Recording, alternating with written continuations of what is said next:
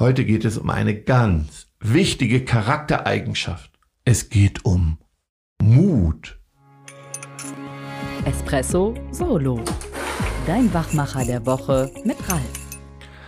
Wenn man wie ich seit vielen, vielen Monaten an einem Thema intensiv dran ist, um einen coolen Online-Kurs zu erarbeiten, weil ich erkannt habe, dass das Thema elementar ist und sein gesamtes Team mitmacht, dann macht das auch etwas mit einem selbst. Also wir haben gerade unseren, und jetzt sage ich erst einmal, Basiskurs fertiggestellt. Und da geht es um Beseitigung von Führungsfrust, weil ich den eben extrem in den letzten ein, zwei Jahren bei vielen Führungskräften erlebe. Dann passiert natürlich auch etwas mit einem selbst.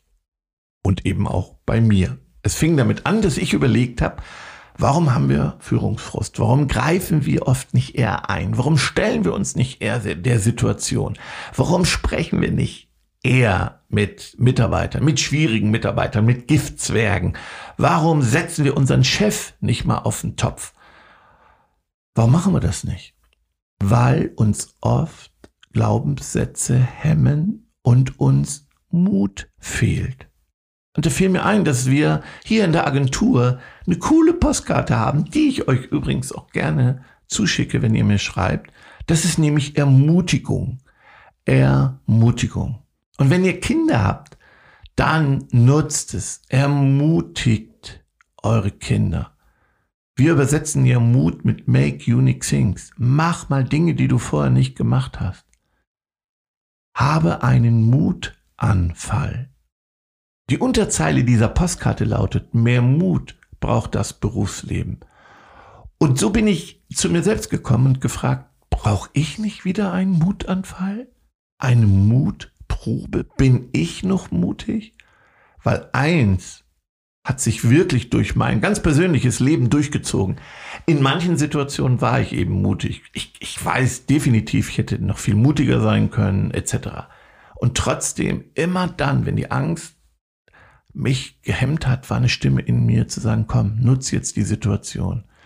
Nutz diese Lebenssituation für mein persönliches Wachstum, für eine persönliche Veränderung. Und den Mut, mutig zu sein, den wünsche ich euch eben auch. Es braucht nämlich Mut, sich mit sich selbst intensiv zu beschäftigen, mit anderen Menschen, mit Mitarbeitern, mit Chefs, mit Partnern, mit Freunden in unangenehme Situationen zu gehen und seinen eigenen negativen Verhaltensweisen und Lebenseinstellungen einen Tritt in den Hintern zu geben, sich davon zu befreien, zu wachsen, die selbst auferlegten Begrenzungen, die Ängste und Sorgen bei sich selbst zu erkennen, sich zu stellen und sie dann aufzugeben das nennt man hier raus aus der Komfortzone.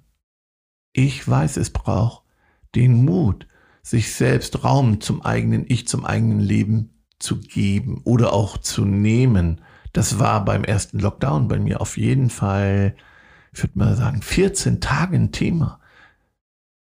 Und auch jetzt wieder zu gucken, braucht es einen Mutanfall? Sind die Dinge, was schiebe ich auf? Sind die Dinge, die ich nicht tue, warum tue ich sie nicht? Weil sie mir nicht wichtig sind oder hemmt mich irgendwas? Allein das zu reflektieren ist schon eine wunderbare Art, sich mutig zu zeigen. Mut befreit. Und jeder, der das Thema Befreiung loslassen, Erleichterung, Ballast abwerfen, selbst erlebt hat, weiß, wie gut das tut.